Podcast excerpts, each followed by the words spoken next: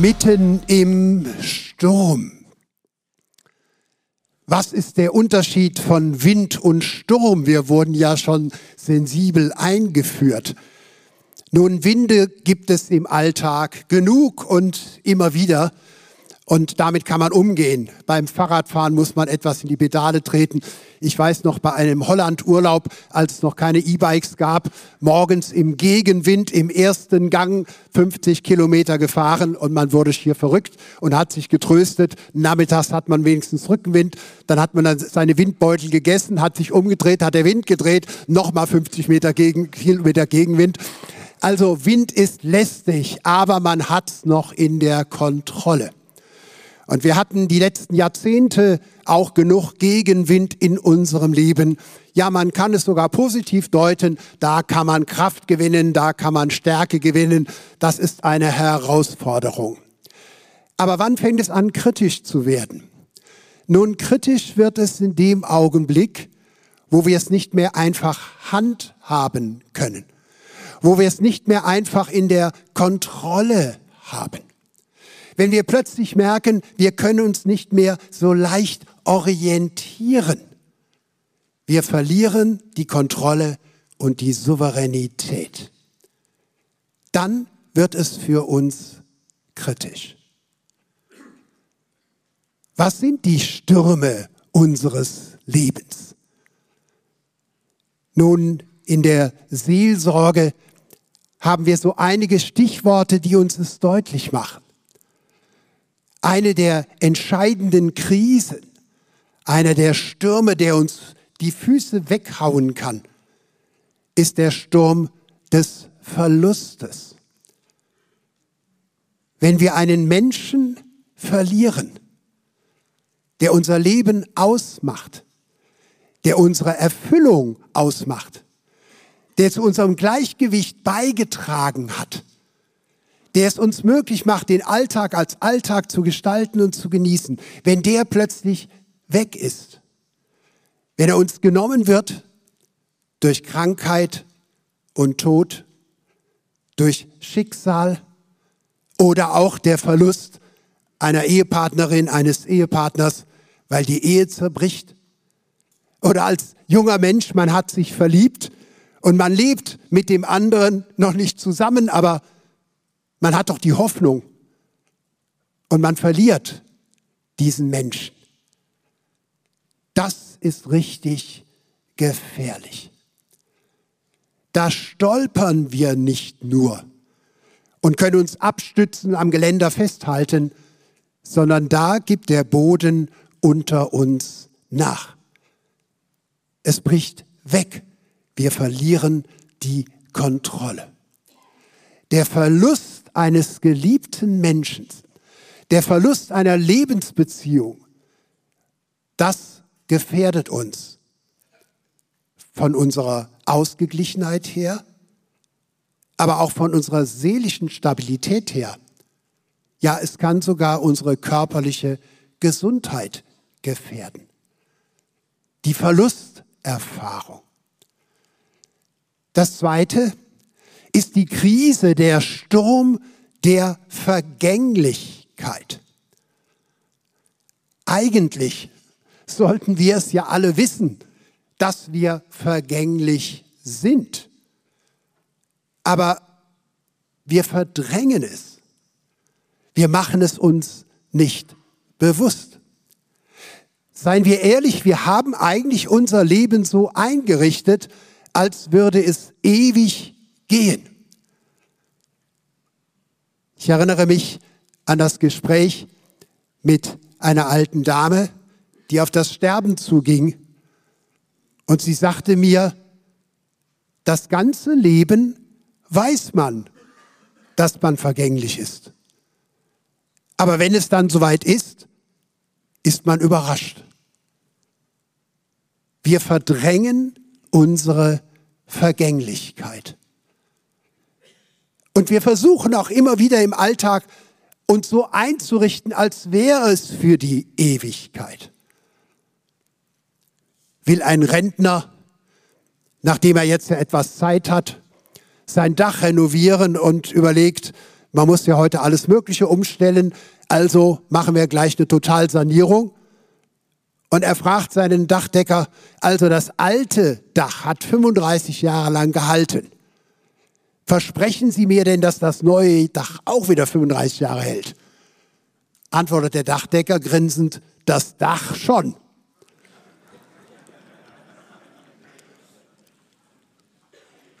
Wenn wir nach Hause kommen und sehen die Kleiderschränke unserer Frauen, da haben wir den Eindruck, die haben Kleider gekauft, als hätte das tausendjährige Reich schon angefangen und man müsste voll ins Kleider selber mitbringen für das himmlische Jerusalem. Unser Geschirr und unser Besteck und unsere Gläser, die reichen für die Ewigkeit, für lange Zeit. Wir verdrängen es. Ich finde es immer wieder anrührend bei Beerdigungen, dass Menschen plötzlich Tränen in den Augen haben, die den Verstorbenen gar nicht persönlich kannten. Wir werden daran erinnert, wir sind vergänglich. Und die dritte Krise, das ist die des Versagens. Ich meine jetzt nicht, dass wir in der Schule mal eine Vier hatten statt eine Drei, dass uns bei der Arbeit was nicht gelingt, was uns kaputt geht, dass wir uns ein bisschen blamiert haben. Nicht dieses windige, alltägliche, sondern wenn wir erwischt werden bei etwas, was wir an uns nicht kennen wollen. Wenn wir uns etwas tun sehen, wenn uns etwas bewusst wird und wir lernen uns von einer Seite kennen, die wir nie kennen wollten, das will ich nicht sein. Ein totales Schuldigwerden und Versagen gegenüber unseren Partnerinnen, unseren Kindern, anderen in der Gemeinde, wie auch immer, das schuldig werden und mit dieser Schuld nun leben müssen. Wie soll ich mit dem weiterleben, wenn ich der bin? Verlust, Vergänglichkeit, Versagen. Und dann gibt es einen Sturm, den erkennen wir gar nicht als einen solchen. Das macht ihn so gefährlich. Wenn ich bei diesem V bleiben will, dann könnten wir sagen, es ist der Verdruss oder der Überdruss. Es kann mitten im Leben sein, es kann mitten im Erfolg sein. Da werden wir plötzlich unserer Verhältnisse überdrüssig. Sie langweilen uns. Wir erleben nichts mehr und wir werden plötzlich angefochten, nicht von einem Sturm, den wir sehen. Es ist die Langeweile der Überdruss. Wenn ich zu 50-jährigen Geburtstagen von Kollegen eingeladen werde, dann halte ich immer schon die Luft an, weil ich sage, wie geht er jetzt damit um? Akzeptiert er sein Altwerden, den Lebensweg, den wir haben, oder muss er das kompensieren? Und immer wieder dasselbe, dass einer ausbricht aus seiner Ehe, seine Kinder im Stich lässt und fängt mit seiner Assistentin, Sekretärin, irgendeiner anderen eine Beziehung an. Alle schütteln den Kopf und sagen, was hat ihm denn gefehlt?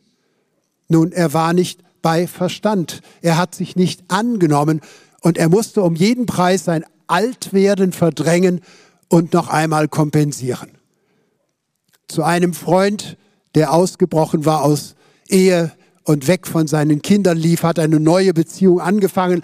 Aus lauter Verdruss und Überdruss seines erfolgreichen Lebens habe ich gesagt, hättest du dir doch lieber ein Porsche Cabrio gekauft, anstatt eine andere Frau zu nehmen. Dann hätten deine Töchter auch noch was davon gehabt und hätten sich auch dran freuen können an deiner Ersatzbefriedigung, an deiner Ersatzleistung.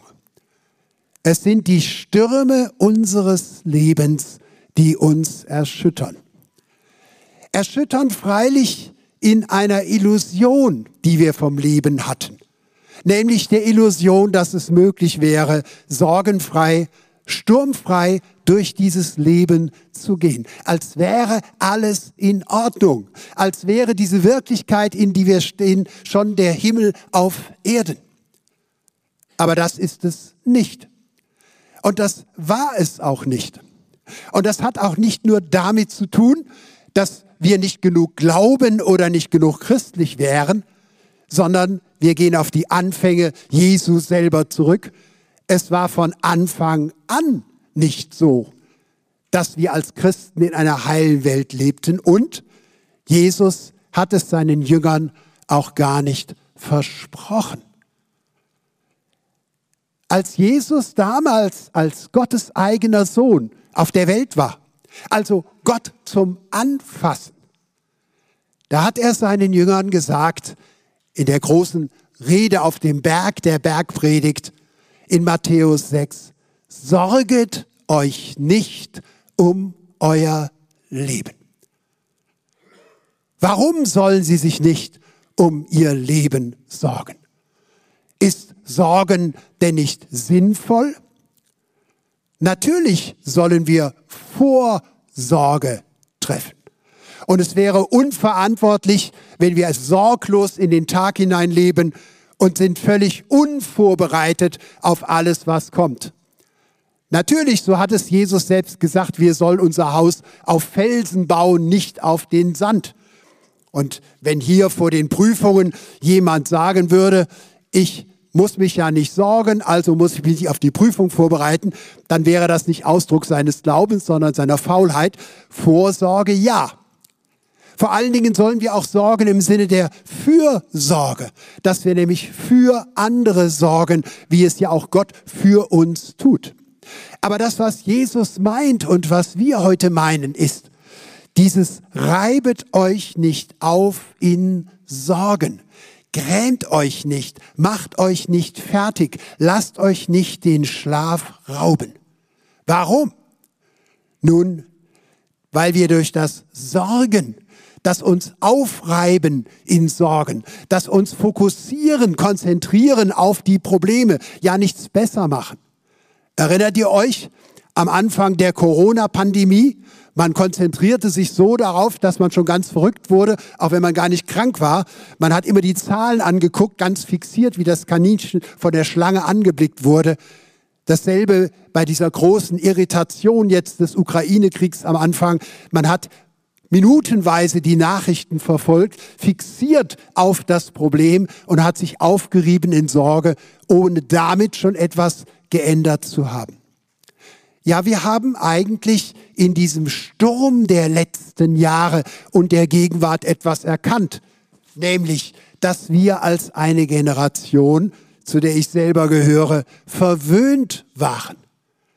Seien wir ehrlich, wir, die wir hier sitzen, wir sind eine privilegierte Generation. Mehrere Generationen abgestuft und trotzdem alle privilegiert.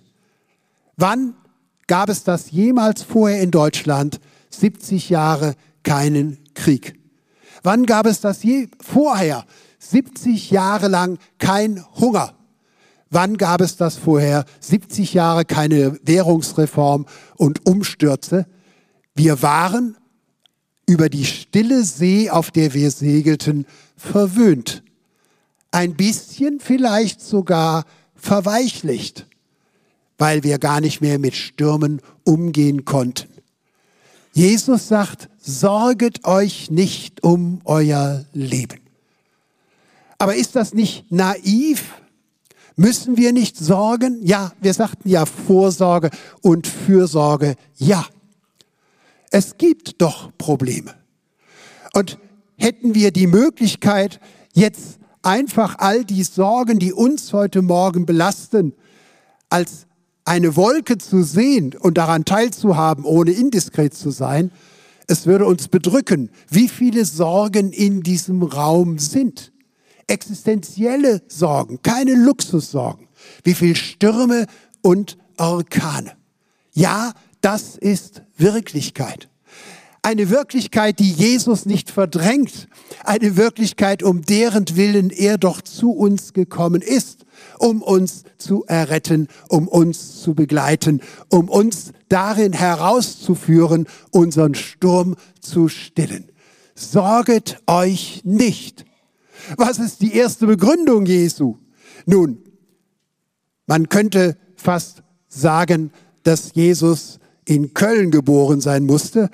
Denn wann immer ich irgendeinen Witz mache oder Humor verbinde, dann sagen die Schwaben in Süddeutschland immer, na, das ist ein rheinischer Humor.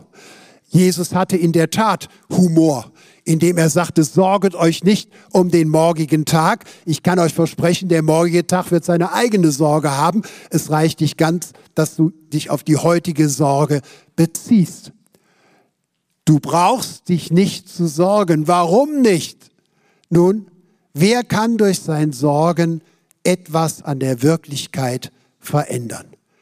Nicht eine Ellenlänge können wir unserem Leben hinzusetzen. Ja, natürlich. Es ist sinnvoll, dass wir unser Leben verantwortlich gestalten. Ja, es ist sinnvoll, dass wir sportlich leben und gesund sind, schon weil wir dann nicht nur fitter sind, sondern auch viel ausgeglichener. Unsere Frauen haben mehr von uns, wenn wir fit sind und unsere Kinder allemal und dann können wir auch mit den Kindern wieder mithalten.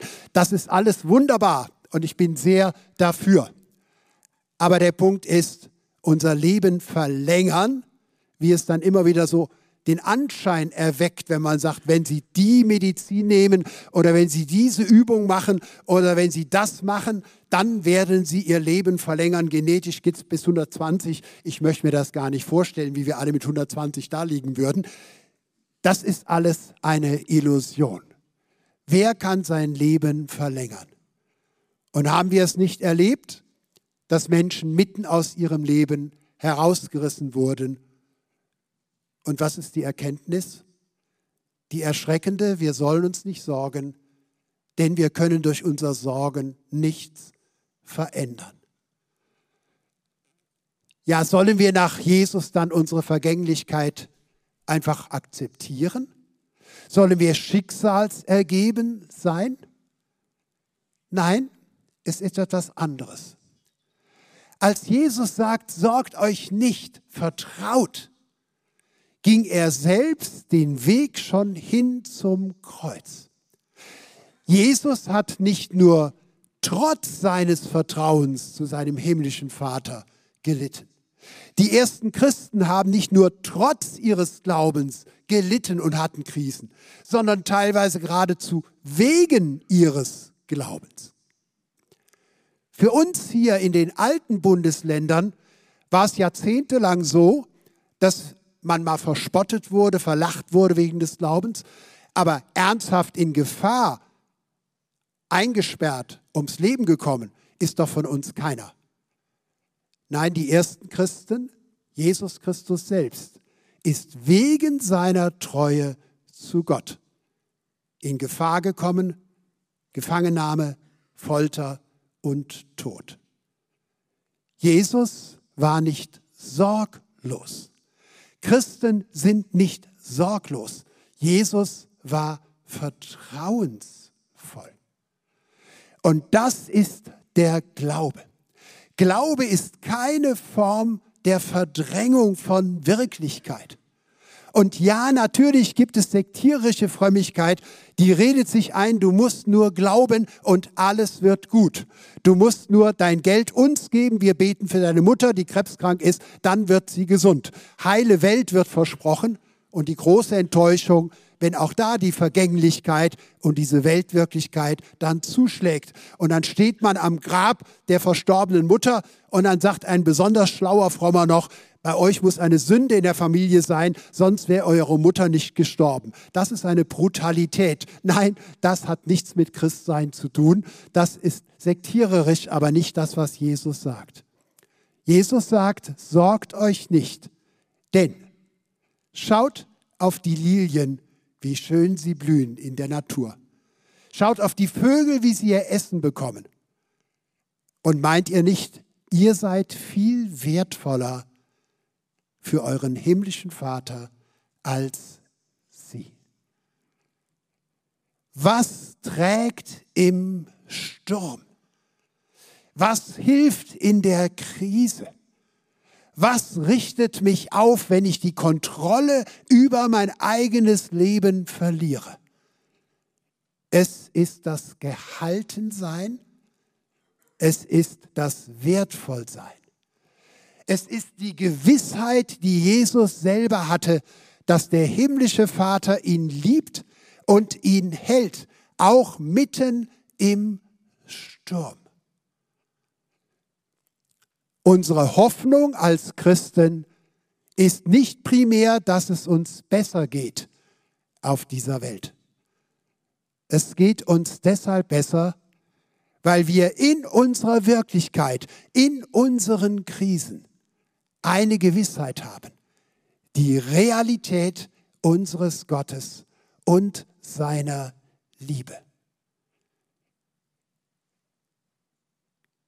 Wir sind viel mehr Beziehungswesen, als wir uns eingestehen. Natürlich als kleine Kinder haben wir gesagt, vor unserer Geburt gab es uns ja nur in der Beziehung mit der Mutter, in Symbiose mit unserer Mutter. Aber nach der Geburt, nein, nein, machen wir uns nichts vor. Als Menschen sind wir auch nach der Geburt auf Beziehung angewiesen. Wenn wir abgenabelt sind, sind wir es noch ganz lange nicht. Wir sind und bleiben angewiesen auf unsere Eltern. Alles das, was wir können, alle Zuversicht, die wir haben, alles das, was uns ausmacht an Gewissheit, all unsere Männlichkeit und Stärke, die haben wir gewonnen in Beziehungen und Begegnungen. Glaube bedeutet, aus der Beziehung zu leben, die Gott zu mir aufgenommen hat. Ich bin sein Ebenbild. Ich bin sein Gegenüber. Ob meine Kraft hält, das weiß ich nicht. Ob die Stürme mir zu groß werden, das weiß ich nicht. Ob ich immer die Kontrolle über mein Leben behalte, das weiß ich nicht. Aber ich weiß, es gibt einen, der sie nie verliert. Was Jesus in der Bergpredigt meint mit diesem Sorge dich nicht vertraue, das hat er den Jüngern bei der Stillung des Sturmes in Kapitel 14 von Matthäus deutlich gemacht.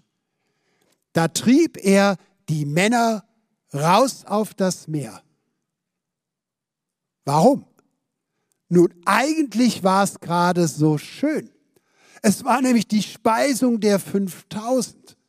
Dieser Männertag heute ist ja ein ganz wunderbares, überwältigendes Ereignis, aber bitteschön, Speisung der 5000, das war ein Männertag mit 5000. Also, liebe Mitarbeiter im Wiedenest, wenn es soweit ist, nicht, müssen wir organisatorisch mal eins drauflegen. 5000 in Familienbegleitung. Die Jünger waren hin und weg über das Gelingen. Und ich verrate euch was, warum treibt Jesus gerade sie jetzt weg?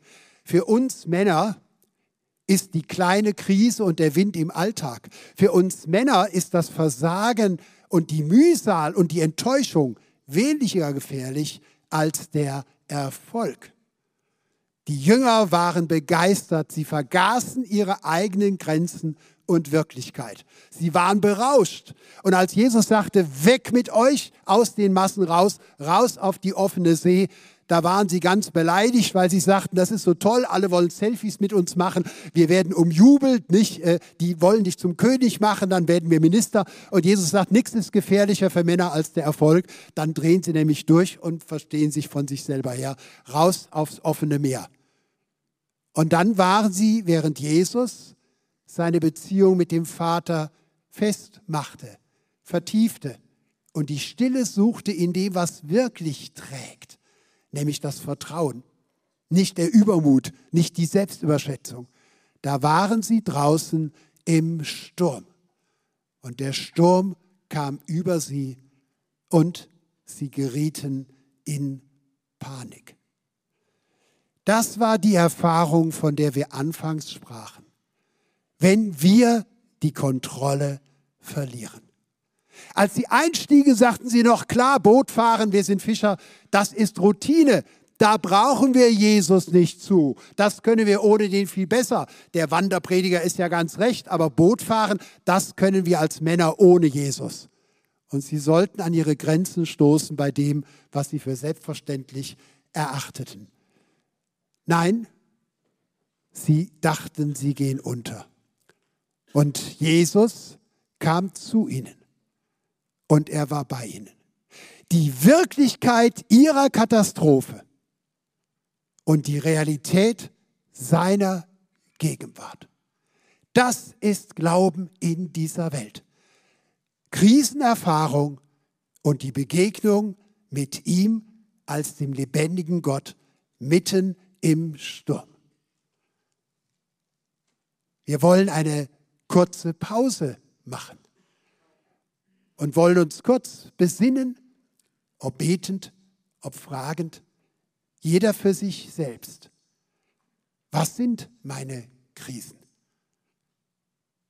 Und möchte ich diesem Gott, der real ist, diesem Sohn Gottes des Vertrauens begegnen?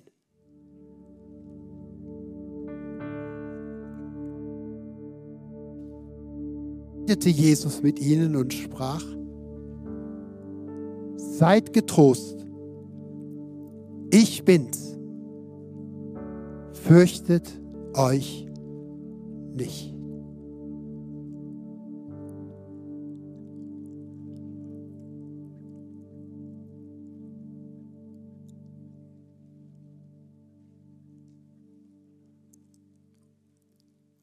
Was bedeutet Christsein?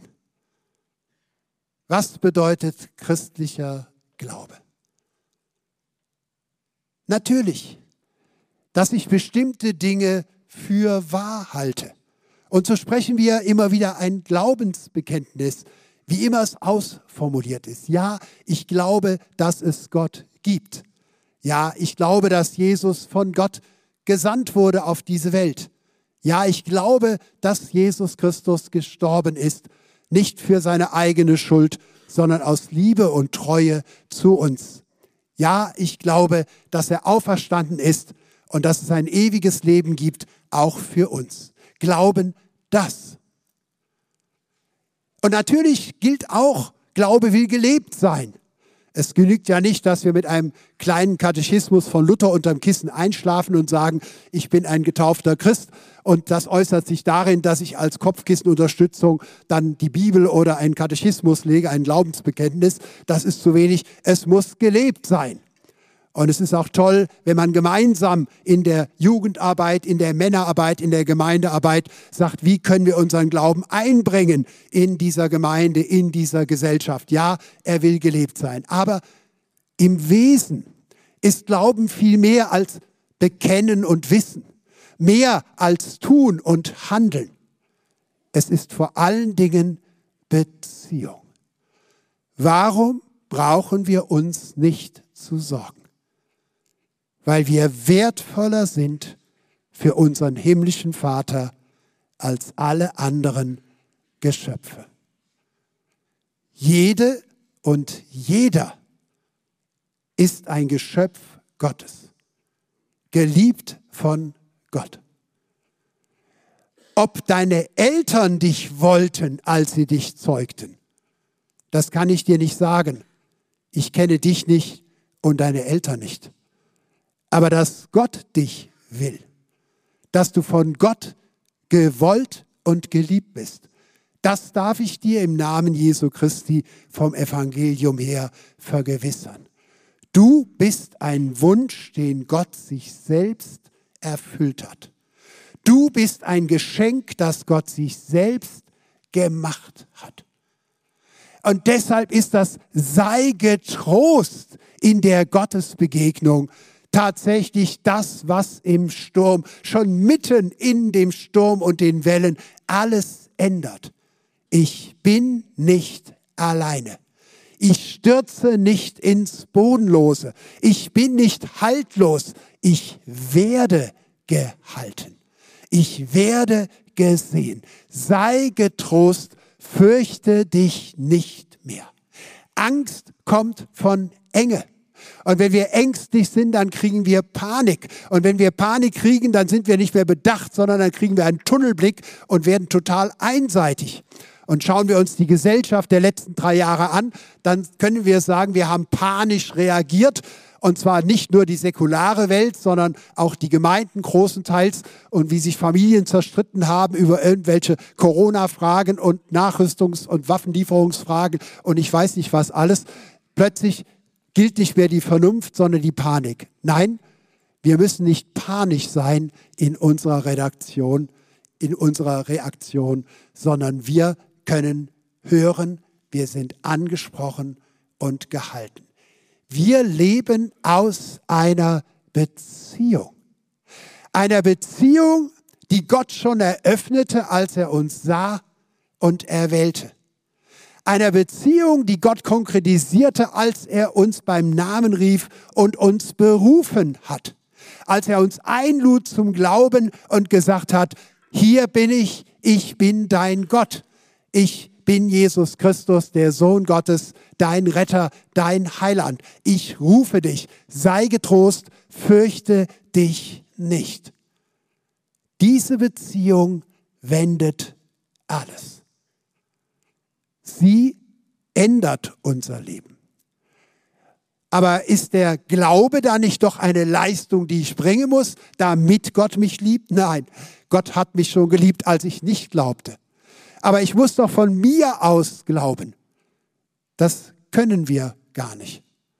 Und es sind die Ehrlichen unter uns, die immer sagen, ich würde ja gerne glauben, aber ich kann es nicht. Die haben vielleicht mehr verstanden als mancher Gläubige. Der denkt, ja, glauben kann ich auch aus eigener Kraft. Da brauche ich ja Gott nicht zu. Das mache ich schon. Das ist der eine Schritt, den ich ohne Gott ihm entgegengehe. Nein, das Faszinierende ist, Christus hat nicht gesagt, kommt da draußen auf offener See zur Ruhe, bringt den Sturm mal wieder in die Ruhe und dann paddelt ihr in aller Ruhe wieder zum Ufer und dann reden wir darüber, wie wir weitermachen. Christus kommt zu dir in deinen Stürmen. Du musst dich nicht erst verändern, damit er dich liebt und ruft, sondern du kannst dich verändern, weil er dich liebt, wie du bist und alles mitbringt, was es braucht, um deine Stürme zu stillen und dein Leben neu aufzustellen. Das wäre an sich ja schon faszinierend. Aber für alle unter euch, die die Matthäus-Version kennen von der Sturmstellung, die wissen, da kommt doch noch was. In der Tat. Petrus als einer, der sich als der männlichste unter den Jüngern erachtete und der eine gewisse Führungsposition eingenommen hat, der sagte, ach, jetzt hab ich's verstanden, Herr, wenn du es bist, dann bitte mich doch zu dir zu kommen auf dem Wasser. Christus, du kannst das Unmögliche tun. Das würde ich auch gerne mal können. Ich bin mir nicht ganz sicher, ob Petrus wirklich wusste, was er da gesagt hat. Das war ein bisschen sein Übermut und sein Hochmut, dass er sagte, also Christus, wenn ich später mal dein Stellvertreter werde und das dann auch noch in Rom jahrhundertelang behauptet wird, ich sei dein direkter Stellvertreter, dann käme das sehr gut, wenn auch ich auf dem Wasser gehen könnte, dann hätten die viel mehr Respekt vor mir. Ich weiß nicht, was ihn trieb, aber manches Gebet meines Lebens kam schräg angeflogen und Gott hat es trotzdem gerade beantwortet. Jesus sagt zu Petrus, ja, gerne. Petrus, komm auf mich zu. Jetzt geht es nicht um das zum Glauben kommen, sondern um das Glaubensleben. Jetzt ist nicht die Frage, wie komme ich rein, sondern wie bin ich drin, dann das, was ich geworden bin. Komm auf mich zu. Wie ist man Christ? Das ist eine Frage, die die wenigsten Christen beantworten könnten. Und ich muss gestehen, für die zweite Hälfte unserer Erzählung haben, glaube ich, wenige Christen eine glückliche Erinnerung und Erfahrung. Die Standardantwort wäre normalerweise erklärtermaßen oder gelebt, dass man sagt, damals, als Jesus auf der Welt war, da hat er Gott repräsentiert. Da hat er alles getan, was Gott wollte. Jetzt aber ist er nicht mehr da und jetzt sind wir Stellvertreter des abwesenden Christus. Und so schauen wir auf das Kreuz und da sagen wir, das hast du für uns getan. Und jetzt schauen wir auf uns und jetzt sind wir gefragt. Kann ein Mensch auf dem Wasser gehen?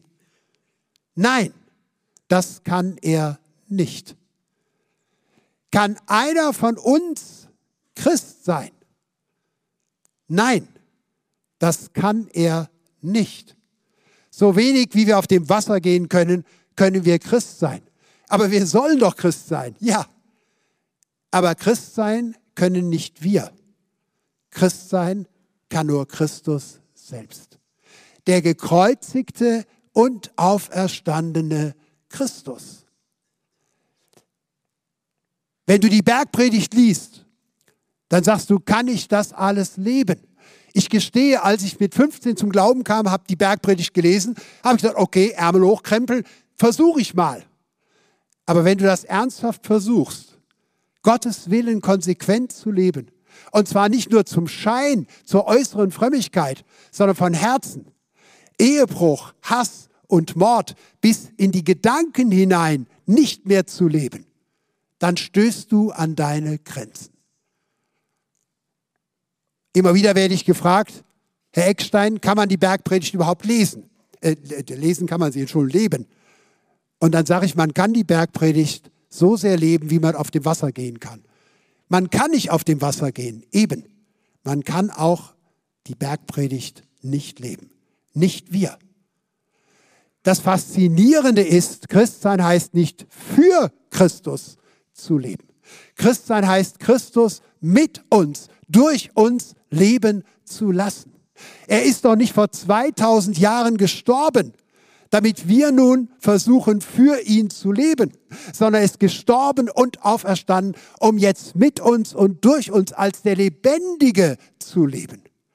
Ich bin nicht der Messias. Das ist die entscheidendste Erkenntnis, die wir als Männer treffen müssen die, ich bin nicht der Messias, ich kann nicht die Welt retten, ich kann nicht mal meine Familie retten, ich kann nicht mal meine eigenen Kinder zum Glauben bringen. Mit 17 meint man noch die ganze Welt retten zu können. Und dann mit 27 beschränkt man sich auf Europa. Und dann mit 37 sagt man, naja, wenn der eigene Ort erreicht wird, ist auch schon was passiert. Mit 47 sagt man, bekäme ich nur die eigene Familie halbwegs in den Himmel ohne Schwund, nicht, dann wäre ich schon glücklich. Und mit 57 sagt, ich weiß selber nicht, wie ich da mal hochkommen will, nicht, weil man ehrlich wird als Mann ich bin nicht der Messias.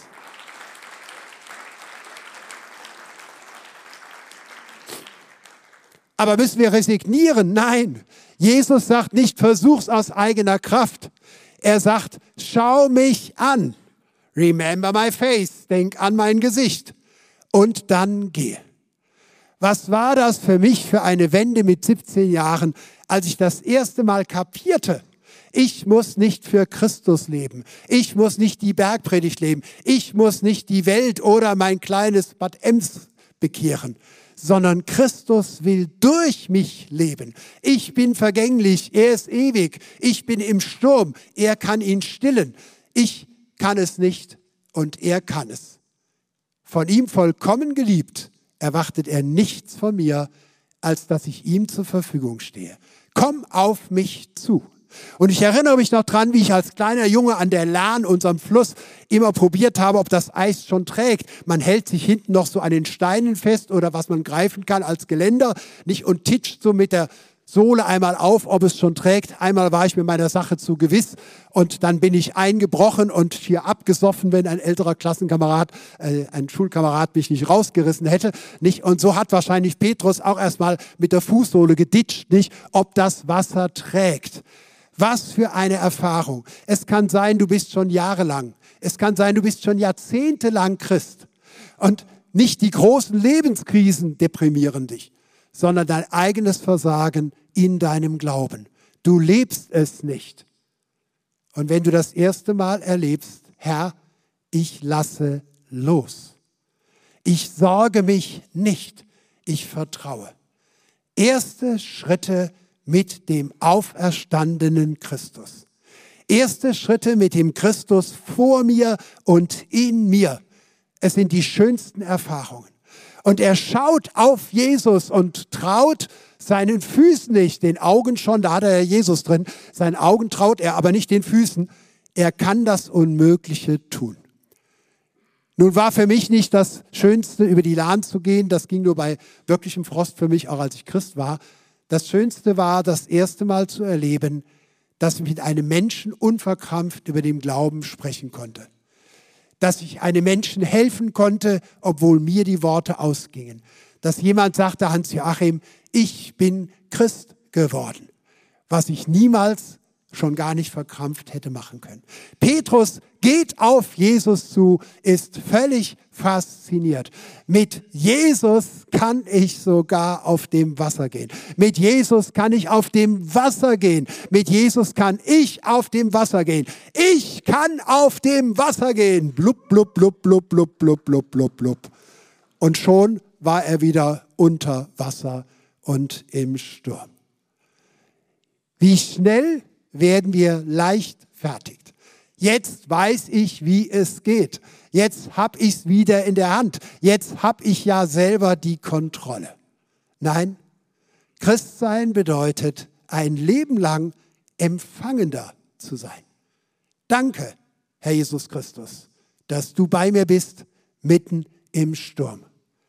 Danke, dass du mich über Wellen führst. Aber Petrus war wie wir immer wieder verleitet. Sein Selbstbewusstsein, sein Stolz, ich kann es, hat den Kontakt zu Christus unterbrochen. Jesus selber ging nach der Speisung der 5000 eine Nacht lang ins Gebet mit dem Vater. Der Sohn Gottes brauchte eine Nacht lang das Gebet, um den Augenkontakt zu seinem himmlischen Vater zu halten.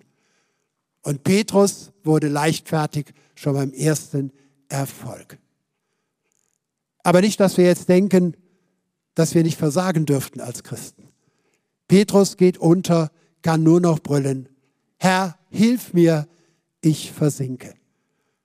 Und Jesus greift ihn liebevoll bei der Hand und stellt ihn wieder aufs Wasser. Es mag manche Männer unter uns geben, die sind eingeladen worden von Nachbarn und Freunden und die sind das erste Mal mit so vielen Männern, die alle sagen, dass sie Christen sind, mit so einer Musik, mit so einer tollen Gemeinschaft hier, für die ist das alles ganz neu. Und die sind herzlich eingeladen, sich auf diesen Jesus, der Herr über die Wellen ist, einzulassen. Auf diesen Zuspruch, es gibt einen Gott, der dich sieht und der dich will. Es gibt einen Gott, der dir vergibt. Es gibt einen Gott, der dich begleitet. Und zwar bis in die letzten Stürme und die letzte Nacht deines Lebens. Ja, es gibt Ewigkeit, ein ewiges Leben mit ihm. Und es gibt viele andere, die sind schon lange dabei. Ich bin mir nicht ganz sicher, ob die Zahl vorhin mit der 100 ganz korrekt war, aber etwas drunter. Und die müssen nicht bekehrt werden. Die wissen es. Aber geht es uns nicht wie den Jüngern? Wenn man zu lange auf Jesus zugeht, kann es sein, dass die Wellen einen plötzlich erschrecken. Das Wasser, das einem ins Gesicht schlägt, das Vertrauen nimmt. Der Hochmut einen überdrüssig macht und man hat den Kontakt verloren. Wollen wir uns nicht alle von Christus wieder neu aufs Wasser stellen lassen? Wollen wir nicht aufhören, unsere Zeit zu vergeuden mit unserem Sorgen und Klagen und Schimpfen um Streiten über die Politik und die Gemeinde und die Kirche und was weiß ich alles? Und wollen wir uns nicht wieder konzentrieren auf das, was trägt? Trägt mitten im Sturm. Wir haben einen ewigen Gott. Und wir haben jenseits unseres irdischen Lebens die Verheißung eines ewigen Lebens. Und wir haben einen Jesus Christus, der uns ruft. Nicht nur, damit unsere Probleme gelöst werden. Denn als Christus dich gerufen hat, wollte er nicht nur dich in den Himmel bringen, sondern er wollte durch dich den Himmel auf die Erde bringen. Wir stehen alle noch am Anfang unserer Möglichkeiten in Christus. Wir haben uns nämlich als Christen eingerichtet in dem, was wir selber können. So wie die Fischer sagen, Boot fahren können wir auch ohne unseren Meister, das kannten wir schon vorher, haben wir uns als Christen auf unsere Möglichkeiten reduziert. Wir leben so, dass man es mit unserer Kraft erklären kann. Aber glaubt es mir, Christus hat mit uns so viel mehr vor, als wir bisher gelebt haben. Und mir geht es nicht um quantitativen Erfolg. Kann man die Tage hier noch größer machen? Mir geht es nicht um die quantitative Bestätigung. Ich möchte jetzt die Gemeinde erneuern. Es geht um den Dienst in Treue und im Alltag. Mitten in Stürmen getrost heißt nicht nur, dass wir es abwarten, dass unser Leben vorbeigeht, sondern dass der Himmel schon hier beginnt. Mitten im Sturm, mitten in unserem Leben. Der auferstandene Christus lebt schon in dir. Das ewige Leben hat schon angefangen in deinem irdischen Leben. In Wahrheit lebt ihr nicht ab. In Wahrheit lebt ihr an. Denn das wahre Leben hat erst begonnen. Werden wir noch vergänglich sein? Natürlich bleiben wir das. Auch Christen werden älter. Werden wir Verluste erleiden? Das werden wir. Werden wir versagen? Auch das. Und bei all dem sagt Jesus, sorge dich nicht. Ich habe dich bei deinem Namen gerufen. Du bist mein. Ich bin bei dir. Ich lasse dich nie mehr allein. Magst du den Eindruck haben, die Wellen schlagen über dir zusammen? Ich bin da. Fürchte dich nicht. Komm auf mich zu. Nur eines tu. Behalt mich im Auge. Schau allein auf mich. Und dann komm zu mir. Und Jesus stellte ihn auf das Wasser. Und dann sagte er, toll, wie du geglaubt hast. Nein, du Kleingläubiger, warum? Du hättest nicht untergehen müssen. Ich bin doch da. Du darfst versagen, du musst es nicht. Du darfst schwach sein. Er ist stark. Du bist ein Wunsch, den Gott sich selbst erfüllt hat. Du bist ein Geschenk, das sich Gott selbst gemacht hat. Ja, was soll ich jetzt noch tun? Was man mit Geschenken macht. Entfalten und auspacken. Das nennt man dann Glaubensentfaltung und Lebensentwicklung. Wir wissen gar nicht, wie gut es uns geht, weil wir einen Herrn haben, der für uns sorgt. Sorgt euch nicht, vertraut.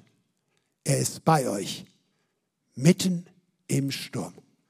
Auf ihn geht zu und lasst ihn nie mehr aus dem Blick.